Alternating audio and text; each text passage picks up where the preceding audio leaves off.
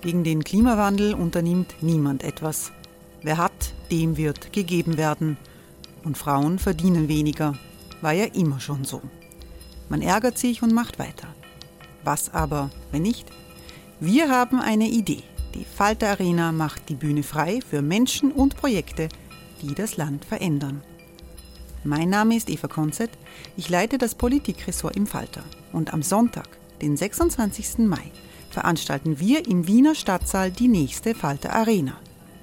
Mit dabei unter anderem der ehemalige Politiker und Neosänger Matthias Strolz, Theresa Imre von Markter, Sonja Jöchtel von Love Politics oder Kari Ochsner von Ochsner Wärmepumpen. Machen statt jammern. Wir schauen uns an, wie das funktionieren kann. Kommen auch Sie vorbei. Alle Informationen und Tickets finden Sie unter falter.at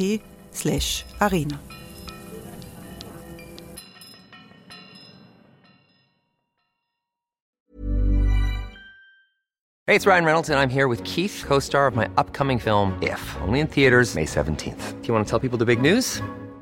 All right, I'll do it. Sign up now and you'll get unlimited for $15 a month in six months of Paramount Plus Essential Plan on us. Mintmobile.com slash switch. Upfront payment of $45 equivalent to $15 per month. Unlimited over 40 gigabytes per month. Face lower speeds. Videos at 480p. Active Mint customers by 531.24 get six months of Paramount Plus Essential Plan. Auto renews after six months. Offer ends May 31st, 2024. Separate Paramount Plus registration required. Terms and conditions apply if rated PG.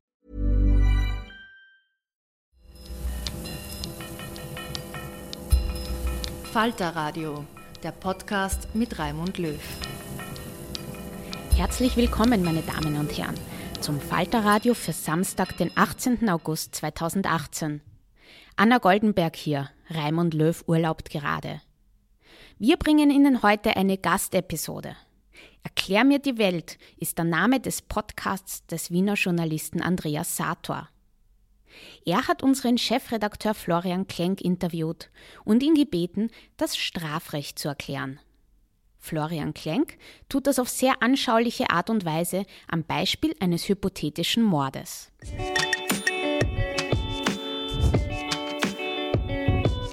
Hallo, ich bin Andreas und das ist Erklär mir die Welt, der Podcast, mit dem du die Welt jede Woche ein bisschen besser verstehen sollst. Heute reden wir über etwas, das auf den ersten Blick äh, nicht so sexy klingt, das Strafrecht. Im Prinzip geht es aber um etwas extrem Wichtiges, nämlich darum, wer warum für wie lange ins Gefängnis muss. So sexy wie möglich erklärt uns das heute Florian Klenk. Hallo Florian. Hallo. Kannst du dich kurz vorstellen, bitte? Ja, ich bin der Chefredakteur des Falter. Wir sind eine Wiener Wochenzeitung wir ähm, widmen uns unter anderem dem investigativen Journalismus, aber auch der Gerichtsreportage. Wir sind eines der wenigen Medien, die große Gerichtssaalreportagen haben. Und wir haben immer wieder auch Texte über Justizpolitik im Blatt. Und ich bin selber Jurist. Ich habe Just studiert, habe auch ein Gerichtsjahr absolviert, nicht alles. Und bin daher nicht nur Journalist, sondern auch Jurist. Perfekt. Noch ein kurzer Hinweis an alle Lehrerinnen und Lehrer der Oberstufe. Diesen Podcast könnt ihr auch im Unterricht einsetzen. Jede Folge lässt sich in Abschnitte von ein paar Minuten einteilen und es gibt auch Arbeitsblätter. Ihr könnt mit euren Schülerinnen und Schülern auch Fragen sammeln und mir dann schicken. In der Podcast-Beschreibung findet ihr einen Link, in der wird alles nochmal in Ruhe erklärt. Jetzt aber los. Florian, ich beginne mit einem plakativen Beispiel. Ich gehe jetzt auf die Straße, wir sitzen beim Falter, ich gehe jetzt in die Mark-Aurel-Straße und bringe jemanden um. Äh, was macht ein Gericht mit mir? Was passiert mir? Naja, die große Frage ist einmal, ob dich dabei jemand gesehen hat. Ähm, wenn dich jemand dabei sieht, vielleicht sogar ein Polizist oder eine Videokamera, ganz wahrscheinlich, viele Straßen sind videoüberwacht, dann ist die Sache relativ klar, dann wird es einen Beweis dafür geben, äh, vielleicht einen Sachbeweis, also eine DNA-Spur oder ein Messer, das am Tatort liegt und noch deine Fingerabdrücke hat. Aber beginnen wir mal ganz grundsätzlich. Im Gesetz steht, wer einen anderen tötet, ist mit Freiheitsstrafe von 10 bis zu 20 Jahren oder lebenslänglicher Freiheitsstrafe zu bestrafen. Das heißt, das Gericht, und in diesem Fall ist es ein Geschworenengericht, da sitzen acht Leute aus dem Volk und drei Berufsrichter, die müssen jetzt herausfinden, ob der sogenannte Tatbestand des Mordes, das steht im Gesetz unter Paragraph 75 des Strafgesetzbuches, erfüllt ist. Wer einen anderen tötet. Das heißt, einer muss den anderen töten, aber nicht sich selbst. Und er muss einen sogenannten Vorsatz darauf haben. Das heißt, er muss nicht nur objektiv den getötet haben, sondern er muss es auch ernsthaft für möglich halten und sich damit abfinden, dass er den anderen umbringt. Das ist nicht ganz unwesentlich, weil wenn ich jetzt zum Beispiel da vor dem Haus mit dem Auto fahre und ich führe jemanden nieder, dann habe ich auch wen getötet, aber ich habe es nicht ernsthaft für möglich gehalten und mich damit abgefunden. Ich habe es vielleicht ernsthaft für möglich gehalten, weil ich mit hoher Geschwindigkeit durch die Straße gefahren bin, aber ich habe mich nicht damit abgefunden. Das heißt, ich kann, aber ich will nicht. Das nennt man fahrlässige Tötung. Es könnte aber auch sein, dass ich jemanden töte, weil der mich umbringen will, weil ich vielleicht auf die Straße gehe und da sehe ich einen Bankräuber, der die Waffe auf mich richtet und ich ziehe schneller. Dann hätte ich den objektiven Tatbestand auch erfüllt, wer einen anderen tötet, aber ich hätte in Notwehr gehandelt und hätte dann einen sogenannten Rechtfertigungsgrund. Oder wenn ich sehe, dass der Bankräuber auf einen anderen schießt und ich will den anderen retten und ich bringe ihn deshalb um, dann wäre das ein Notstand. Dann wäre ich auch nicht strafbar. Es könnte aber auch sein, dass ich da rausgehe und ich bin total sturzbetrunken und ich bin so unglaublich unzurechnungsfähig oder ich bin vielleicht geistig, im Gesetz steht das furchtbare Wort geistig abnorm, also psychisch krank und ich fühle mich vielleicht verfolgt von jemandem vom Geheimdienst und ich glaube, da kommt mir der Geheimdienst entgegen und ich erschlag den. Auch das passiert. Das ist einmal passiert vor einem Jahr, so ein Fall. Dann habe ich auch einen anderen getötet, aber ich habe nicht schuldhaft gehalten, gehandelt. Weil das Strafrecht sieht nämlich vor, dass ich diese Tat nicht nur tatsächlich setze, sondern dass sie mir auch vorwerfbar ist. Das heißt, und jetzt, das ist ein großer, eine große Errungenschaft der Aufklärung der französischen Revolution, man muss davon ausgehen, dass der, der die Tat vollstreckt, auch das wollte, dass es ihm darauf ankommt, dass es ernsthaft für möglich hält, dass er weiß, ja, da gibt es verschiedene Formen des Vorsatzes, äh, während einer, der das gar nicht ermessen kann, weil er vielleicht noch ein Kind ist, weil sein Gehirn noch viel zu klein ist, um das zu begreifen, oder weil er krank ist, oder weil er in eine Situation kommt, die man einen Notstand nennt. Ähm, der beliebteste Fall, den wir Juristen lernen, ist das, der Fall mit einem Floß. Wir beide treiben auf hoher See auf einem Floß und wir wissen, dieses Floß kann nur einen von uns halten. Einer muss leider ins Wasser. Und jetzt schubse ich dich runter, damit ich überlebe. Dann kann man mir das nicht vorwerfen, dann werde ich freigesprochen, weil ich einen sogenannten entschuldigenden Notstand habe. Das heißt, ich habe zwar auch einen anderen getötet, aber nur um meine eigene Haut zu retten. Und die Situation mit dem Floß, in die sind wir beide unverschuldet gekommen. Daher kann man mir das nicht vorwerfen. Also, um jetzt die Antwort ganz einfach zu geben, was passiert dann? Das kommt drauf an. Und das ist der Satz, den viele Strafrechtler sich dann sagen. Es kommt drauf an, wie der Fall genau ist. Es ist nicht so eindeutig. Okay, und jetzt nehmen wir an, ich bin rausgegangen, ich sehe da einen Typen, der hat äh, mir meine Freundin ausgespannt und ich bin total wütend und habe das mir seit einer Woche überlegt und jetzt bringe ich den um. Genau. Dann ist das Mord.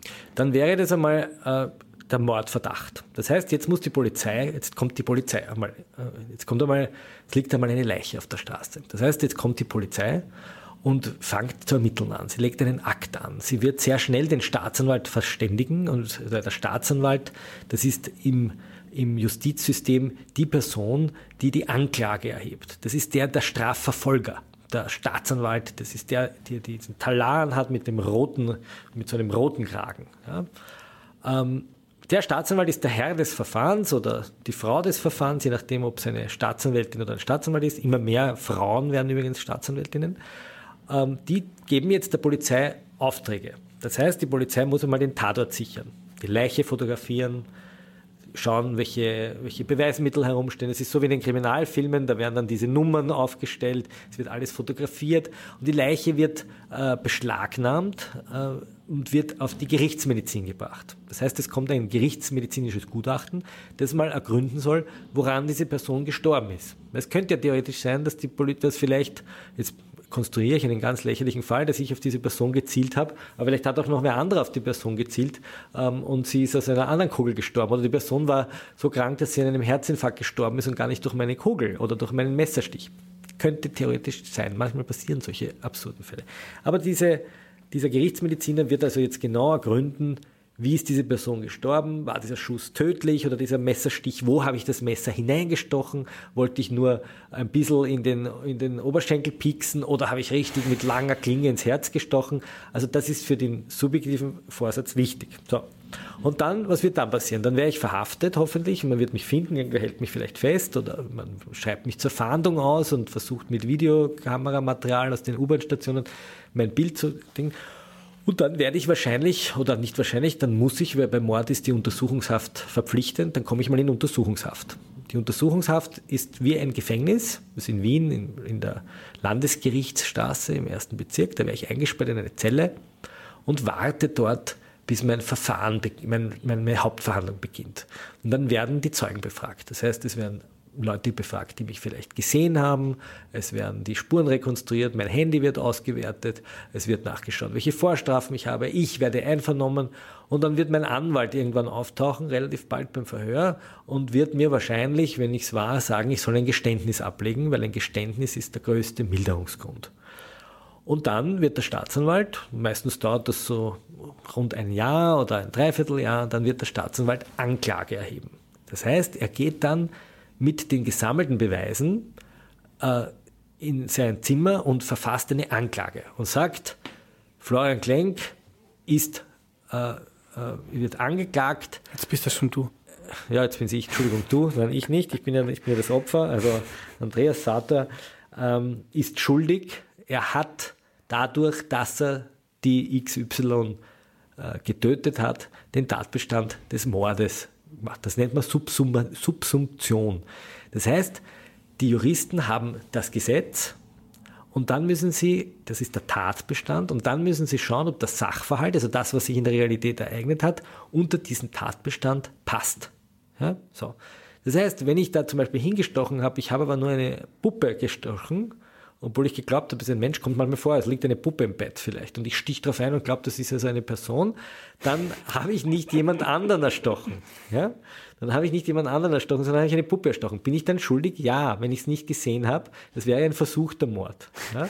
Das wäre ein Tatbestandsmerkmal nicht erfüllt. Ja?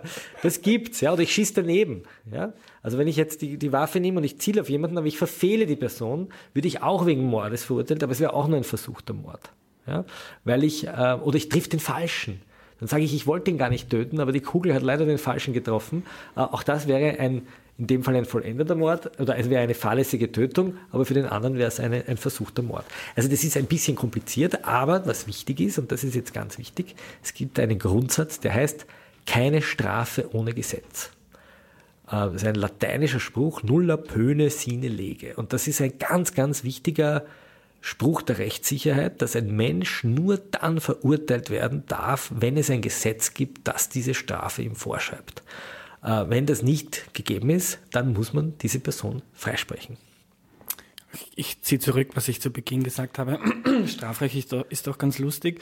Jetzt nehmen wir an, das Gericht sagt schuldig, es war Mord, du hast gesagt 10 bis 20 Jahre oder, oder lebenslänglich. Wovon hängt das ab? Das hängt jetzt davon ab, es hängt von vielen Faktoren ab. Also die, die, wenn wir mal, wenn wir jetzt einmal im Gerichtsverfahren, im sogenannten Beweisverfahren, das ist öffentlich übrigens, das kann sich jeder anschauen, jeder, jeder ab, ich glaube 14 kann sich in einen Gerichtssaal hineinsetzen oder ich glaube sogar ab 12, da bin ich mir jetzt nicht sicher, und kann zuschauen. In Wien gibt es den großen Schwurgerichtssaal. Das schaut aus wie eine Theaterbühne. Da sind da links ist der Verteidigung, rechts ist der Staatsanwalt, vorne ist das Gericht, die Geschworenen und das Publikum sitzt dort, muss still sein und kann zuhören. Warum ist das so wichtig? Es ist ein öffentliches Verfahren. Man soll öffentlich sehen, wie das Recht geschöpft wird und man soll öffentlich sehen, ob der Richter fair urteilt und jeder darf äh, das dann kritisieren nachher, aber nicht im Gerichtssaal. So. Also wenn dieses Verfahren stattfindet und jetzt wiederholt sich im Grunde genommen das, was die Polizei gemacht hat, nämlich die Zeugen marschieren auf, die Gutachter marschieren auf und irgendwann einmal sagt der Richter so, Schluss des Beweisverfahrens, wir haben jetzt alle Beweise erhoben und diese Beweise, diese Zeugen, die müssen, das nennt sich Unmittelbarkeitsprinzip, die müssen unmittelbar in diesem Gerichtssaal auftreten. Warum? Weil die Richter wollen den Zeugen in die Augen schauen.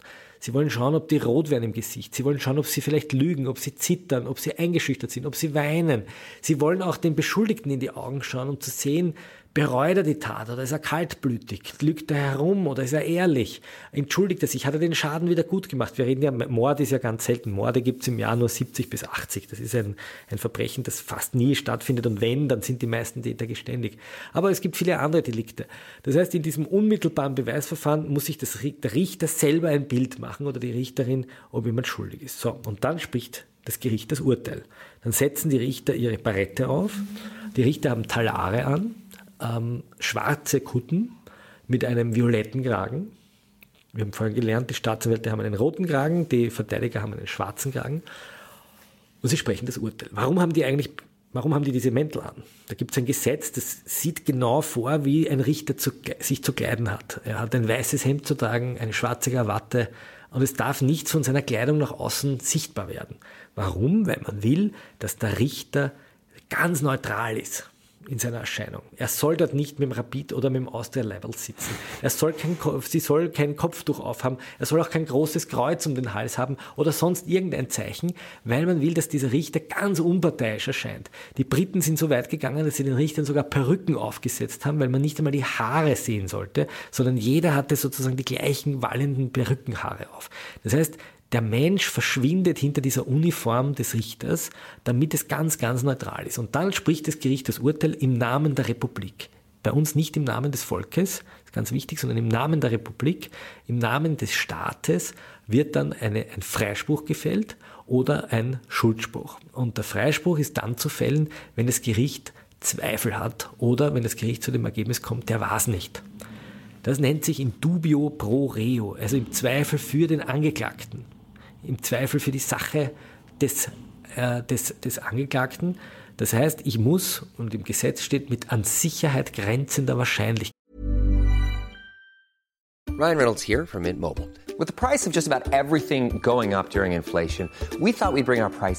Down.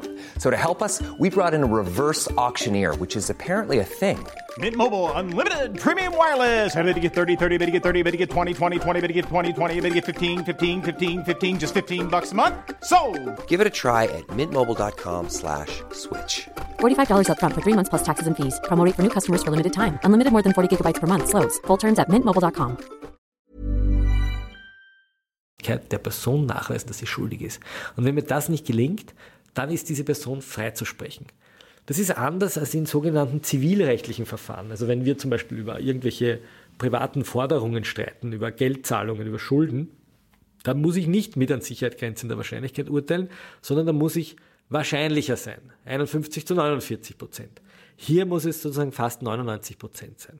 Warum ist das so wichtig? Weil der Strafrichter dem Beschuldigten die Freiheit entzieht. Das Strafgericht ist nämlich, obwohl wir vorhin gesagt haben, es schaut aus wie ein Theatersaal, ist kein Theater. Es ist auch keine religiöse äh, Verhandlung, weil man, früher hat es, da sind da Kreuze drinnen gestanden und es hat was fast Sakrales, sondern ein Gerichtsverfahren ist in Wirklichkeit der Zugriff des Staates auf den Bürger. Der Bürger wird in den Kerker geschmissen, wenn man so will. Er wird eingesperrt, er wird seiner Freiheit beraubt. Das, was den Menschen zum Menschen macht, nämlich frei zu sein, das wird ihm genommen. Oder er muss Geldstrafen bezahlen. Und deshalb muss man sich da ganz sicher sein, damit nicht unschuldige Leute im Gefängnis sitzen. Wenn, das, das gesagt, ich kann auch zu lebenslanger Haft verurteilt werden. Ich habe ich hab geglaubt, das gibt es gar nicht in Österreich. Doch, es gibt lebenslange Freiheitsstrafen. Man hat früher gesagt, die lebenslange Freiheitsstrafe ist die kleine Schwester der Todesstrafe, weil das Haftende ist der Tod. Was bedeutet das? Das bedeutet, dass ähm, das Haftende nicht vorhersehbar ist. Im Durchschnitt sitzen lebenslange Häftlinge zwischen 15 und 18 Jahren. Das heißt, nach 15 bis 18 Jahren kann auch ein zu lebenslanger Haft verurteilter einen Antrag stellen, dass er wieder freikommt. Das passiert auch in der Regel. Das ist ein Zeichen des Humanismus, also der Menschenfreundlichkeit, weil man sagt, ein Mensch, der keine Aussicht mehr hat, rauszukommen, der verzweifelt so sehr, dass auch ein Strafvollzug keinen Sinn mehr hat. Wofür sperren wir Leute eigentlich ein?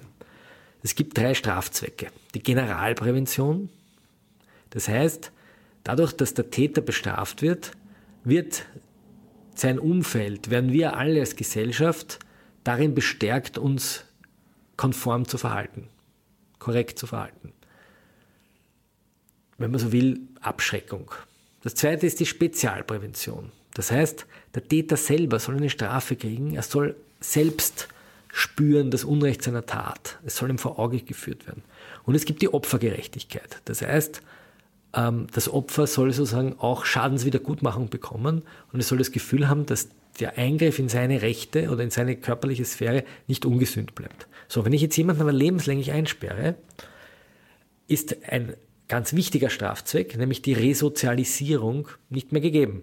Resozialisieren heißt in die Gesellschaft zurückführen. Für die, die Latein können, resozial. Also ich, jemand, der eine Tat begangen hat, stellt sich damit außerhalb der Gesellschaft und wir wollen im Strafvollzug schauen, dass er wieder in die Gesellschaft kommt. Das heißt, er sollte den Beruf lernen, er sollte darüber nachdenken, er soll eine Therapie machen oder sie. Die meisten Häftlinge sind übrigens Männer, 90 Prozent, auch 90 Prozent der Straftaten werden von Männern begangen. Interessanterweise auch bei den geistig Abnormen, also auch bei denen, die nicht rational handeln, sondern aufgrund einer geistigen Störung sind es auch 90 Prozent Männer, ist ganz interessant. Und die will man wieder zurück in die Gesellschaft bringen. Jetzt kommt man aber allerdings immer mehr darauf, dass die Gefängnisse das eigentlich gar nicht können, weil viele Leute drin sitzen, die die Sprache nicht sprechen, die nachher gar nicht in die Gesellschaft zurück sollen, weil sie abgeschoben werden oder weil die Gefängnisse viel zu wenig Personal haben, viel zu wenig Experten haben, um diese Resozialisierung durchzuführen. Das heißt, sehr oft sind die Leute in diesem Gefängnis nur eingesperrt und verwahrt. Ja, und bei der lebenslangen sagt man halt, nach 15 bis 17 Jahren soll man raus. Es gibt aber Häftlinge, die tatsächlich lebenslang sitzen und auch nicht mehr rausgekommen sind. Es gibt zum Beispiel einen Attentäter, der hat in den 80er Jahren einen Anschlag gemacht auf einen israelischen äh, Flugschalter am Flughafen in Wien. Der Herr Ben Chawali, der war ein palästinensischer Terrorist, der wird wahrscheinlich nie wieder rauskommen, der sitzt tatsächlich lebenslang drinnen und wird auch, so wie es jetzt ausschaut, nie wieder die Freiheit sehen. Weil man glaubt, das ist eine Gefahr für die Gesellschaft. Weil man davon ausgeht, dass er eine Gefahr ist und dass man eine, eine vorzeitige Entlassung nicht rechtfertigen kann. Es gibt auch psychisch kranke Täter, die sogenannten geistig Abnormen. Äh, die sind, ähm, die werden nicht bestraft, weil man ihnen die Tat eben nicht vorwerfen kann, weil man sagt, du bist so krank, dass du nicht im freien Willen gehandelt hast, sondern aufgrund einer Gefahr, die durch deine Krankheit ausgeht. Und diese Leute können auf unbestimmte Zeit angehalten werden. Das bedeutet, dass man sie so lange anhält, solange die Gefahr besteht. Und dann werden Ärzte befragt, Psychiater, die müssen dann einmal im Jahr ein Gutachten erstatten und sagen, ob der Mensch noch gefährlich ist oder nicht.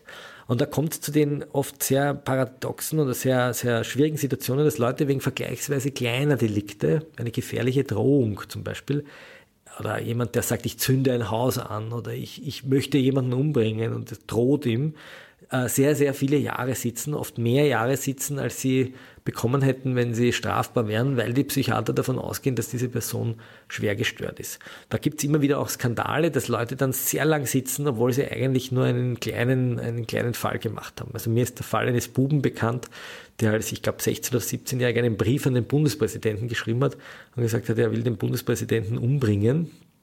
Ähm, und offensichtlich gestört ist, aber schon jahrelang deshalb im Gefängnis sitzt, obwohl er das sozusagen als Strafe nur sehr wenig bekommen hätte. Weißt du, wie die Definition eines psychisch Kranken genau ist? Denn was ich mich zum Beispiel frage, ist, jemand, der einen anderen Menschen vergewaltigt, äh, kann der überhaupt äh, gesund im Kopf sein? Würde ein gesunder Mensch sowas überhaupt machen? Ja, da muss man aufpassen. Nicht, nicht jede kriminelle Tat ist sozusagen Ausdruck einer Krankheit. Also psychisch krank heißt, das muss eine Störung sein von einem Ausmaß, dass diese Person sozusagen nicht es ernsthaft für möglich gehalten hat und sich damit abgefunden hat, also vorsätzlich gehandelt, sondern aufgrund einer Krankheit gehandelt hat.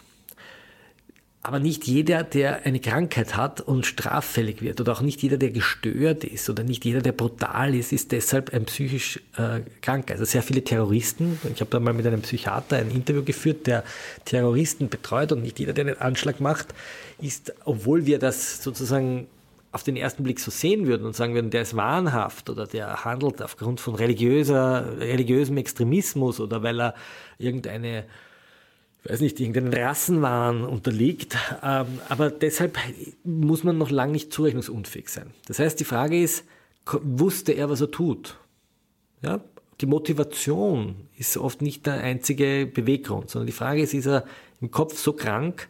Also ich bringe ein Beispiel. Es gab einen Mann, der hat eine Frau in der Nacht mit einer Stange, mit einer Eisenstange erschlagen. Der ist zum Beispiel für unzurechnungsfähig erklärt worden, weil man gesagt hat, er hat eine schwere Erkrankung, nämlich eine Schizophrenie und er war in diesem Zustand der festen Überzeugung, dass er vom Geheimdienst verfolgt wird oder von irgendeinem Wesen verfolgt wird. Und er hat diese Frau für so ein Wesen gehalten und hat die erschlagen, weil er sich verfolgt gefühlt hat. Aber er ist nicht hergegangen und gesagt, ah, da geht eine Frau und die möchte ich jetzt töten, sondern er hat sich in einer Situation wie eine Notwehrsituation gewähnt aufgrund seiner Erkrankung. Und diese Person zum Beispiel wird auch eingesperrt, aber nicht in einem Gefängnis, sondern in einem Art Gefängnisspital. Ja, da gibt es eine Justizanstalt in Göllersdorf. Das ist eine, ein sogenannter Maßnahmenvollzug. Das heißt, dort sitzen äh, eigentlich Patienten, die äh, Justizwachebeamte, die, die man früher Wärter genannt hat, haben dort weiße Mäntel an, wie Ärzte, sind auch sehr oft Therapeuten und die versuchen jetzt diese Erkrankung mit Medikamenten, mit Therapien, mit allerlei Möglichkeiten in den Griff zu kriegen. Und es könnte theoretisch sein, dass dieser Mann, der die Frau erschlagen hat, nächstes Jahr zum Beispiel freikommt, weil die Ärzte zu dem Ergebnis kommen, seine Schizophrenie ist geheilt. Ist sehr unwahrscheinlich, kommt aber hin und wieder vor. Dann regen sich oft die Boulevardblätter auf und sagen, ein Wahnsinn, der hat also einen Menschen erschlagen und nach drei Jahren ist er schon wieder draußen. Ein Skandal. Aber wenn man genau hinschaut, ist es eigentlich kein Skandal, sondern man nimmt in Betracht, dass dieser Mensch krank war und wenn er nicht mehr krank war, dann kann man ihn in die Freiheit entlassen. Da gab es viele Fälle vor einigen Jahren, oder das sind eigentlich schon Jahrzehnte her, wo vor allem Sexualstraftäter freigelassen wurden und oft sich Ärzte Fehleinschätzungen äh, aufgesessen sind. Das heißt nicht, dass sie Fehler machen, aber sie haben die Sache falsch eingeschätzt und sind Leute, die vielleicht andere vergewaltigt haben, freigekommen und haben gleich wieder eine Vergewaltigung begangen. Und das hat dazu geführt, dass die Behörden sehr vorsichtig geworden sind bei der Entlassung. Und das wiederum führt dazu, dass sehr, sehr viele Leute in diesen Maßnahmen, also in diesen Justizspitälern sitzen und dort immer mehr sitzen. Also sie drängeln sich. Diese Justizspitäler werden immer mehr, mehr, mehr, mehr, aber die Ressourcen werden nicht gleich viel mehr. Ähm, und wenn man sich das in der Statistik anschaut, dann sieht man, dass immer mehr kranke Leute eingesperrt werden. Also wir entfernen uns eigentlich von der Grundidee. Wir entfernen uns einerseits von der Grundidee, dass man Kranke nicht bestrafen soll. Davon entfernen wir uns eigentlich nicht. Aber wir haben das Problem, dass es viele Menschen gibt, die für die Freiheit zu krank, aber für die klassischen Spitäler und für die Psychiatrie zu gesund sind. Ja, die, die Spitäler sagen, die wollen wir nicht. Oder wir wollen sie nicht einsperren in der sogenannten geschlossenen Psychiatrie. Es gab eine große Bewegung in den 70er Jahren, dass man die psychiatrischen Fälle, die, die, die psychisch Kranken nicht einsperrt. Über Jahrhunderte hat man die eingesperrt. Auch bei uns noch in der Nazizeit hat man sie überhaupt umgebracht. Ja, die sogenannte Euthanasie. Also man hat, man hat psychisch Kranke auf brutale Weise ausgerottet. Also man hat sie noch vor, noch in den 60er, 70er Jahren hat man Experimente mit ihnen gemacht. Und irgendwann kam eine Psychiatriebewegung, die gesagt hat, wir lassen diese Leute frei. Wir, wir wollen sie in Freiheit therapieren. Das ist viel wichtiger. Wir wollen sie auch nicht mehr in Spitälern zusammen äh. Ja, also am Steinhof zum Beispiel, oben am Otto-Wagner-Spital, das wird jetzt eine Universität. Früher war das eine geschlossene Psychiatrie, wie ein, ein Dorf der Verrückten. Das schafft man ab, man bringt die Leute in Wohnungen unter. Man sagt, es nützt den Leuten nicht, wenn dann nur lauter psychisch Kranke miteinander leben. Äh, da gibt es keinen Heilungserfolg, sondern man schaut, dass man sie in betreute Wohneinheiten bringt, dass man sie sehr intensiv betreut, also man kommt weg davon. Aber es gibt eben Leute, die auch gefährlich sind. Das ist die andere Seite des Strafrechts, dass man ja auch Leute schützen muss. Ja? Dass es Leute gibt, die tatsächlich ähm, so krank sind, dass sie eine Gefahr für andere darstellen. Und es finden sich immer weniger Experten, die sagen, ich nehme das auf meine Kappe, das Risiko, dass der raus ist. Und wir leben in einer Gesellschaft, man nennt es eine Sicherheitsgesellschaft oder eine Risikogesellschaft, die eben immer weniger Risiko eingehen will und daher die Rechte der psychisch Kranken eher zurückstellt zugunsten der Allgemeinheit. Das ist ein politischer Trend, den vor allem auch konservative Politiker sehr befeuern, im Gegensatz zu so eher linksen oder linken oder linksliberalen Politikern, die hier eher eine, eine, eine, eine stärkere Entlassung forcieren. Also geht wieder ein bisschen zurück. Danke, lieber Florian. Bitte.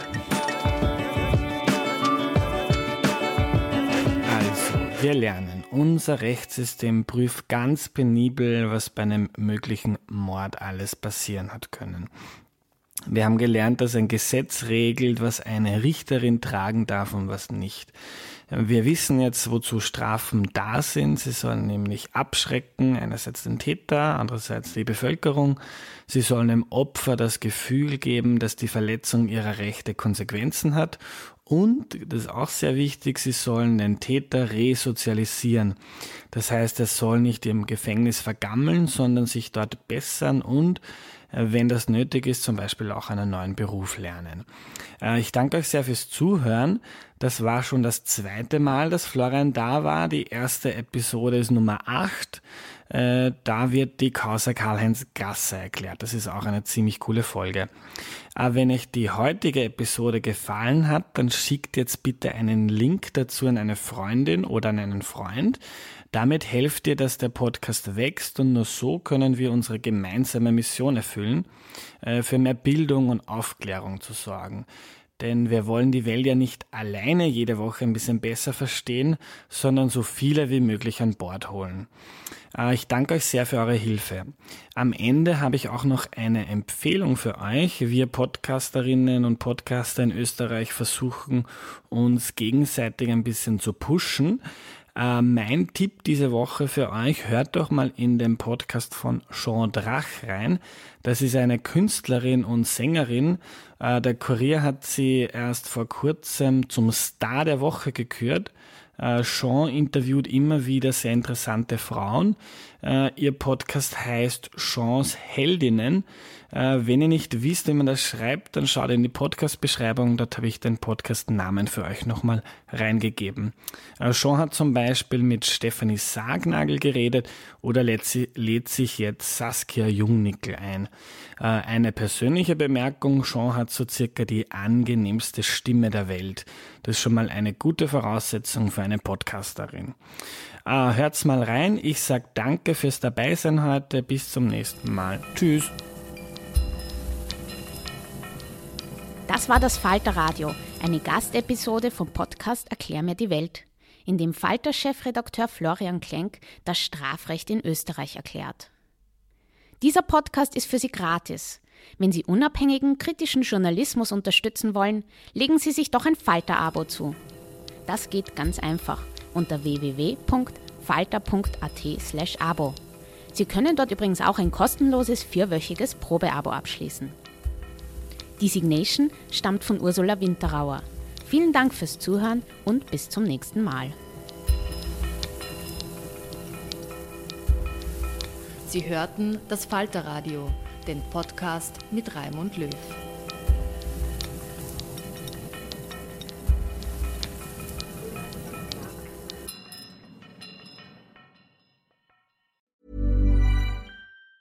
Hi, I'm Daniel, founder of Pretty Litter. Did you know cats tend to hide symptoms of sickness and pain? I learned this the hard way after losing my cat, Gingy. So I created Pretty Litter, a health monitoring litter that helps detect early signs of illness by changing colors, saving you money and potentially your cat's life. Pretty Litter is veterinarian developed, and it's the easiest way to keep tabs on your fur baby's health right at home. Go to prettylitter.com and use code ACAST for 20% off your first order and a free cat toy. Terms and conditions apply. See site for details. Even when we're on a budget, we still deserve nice things.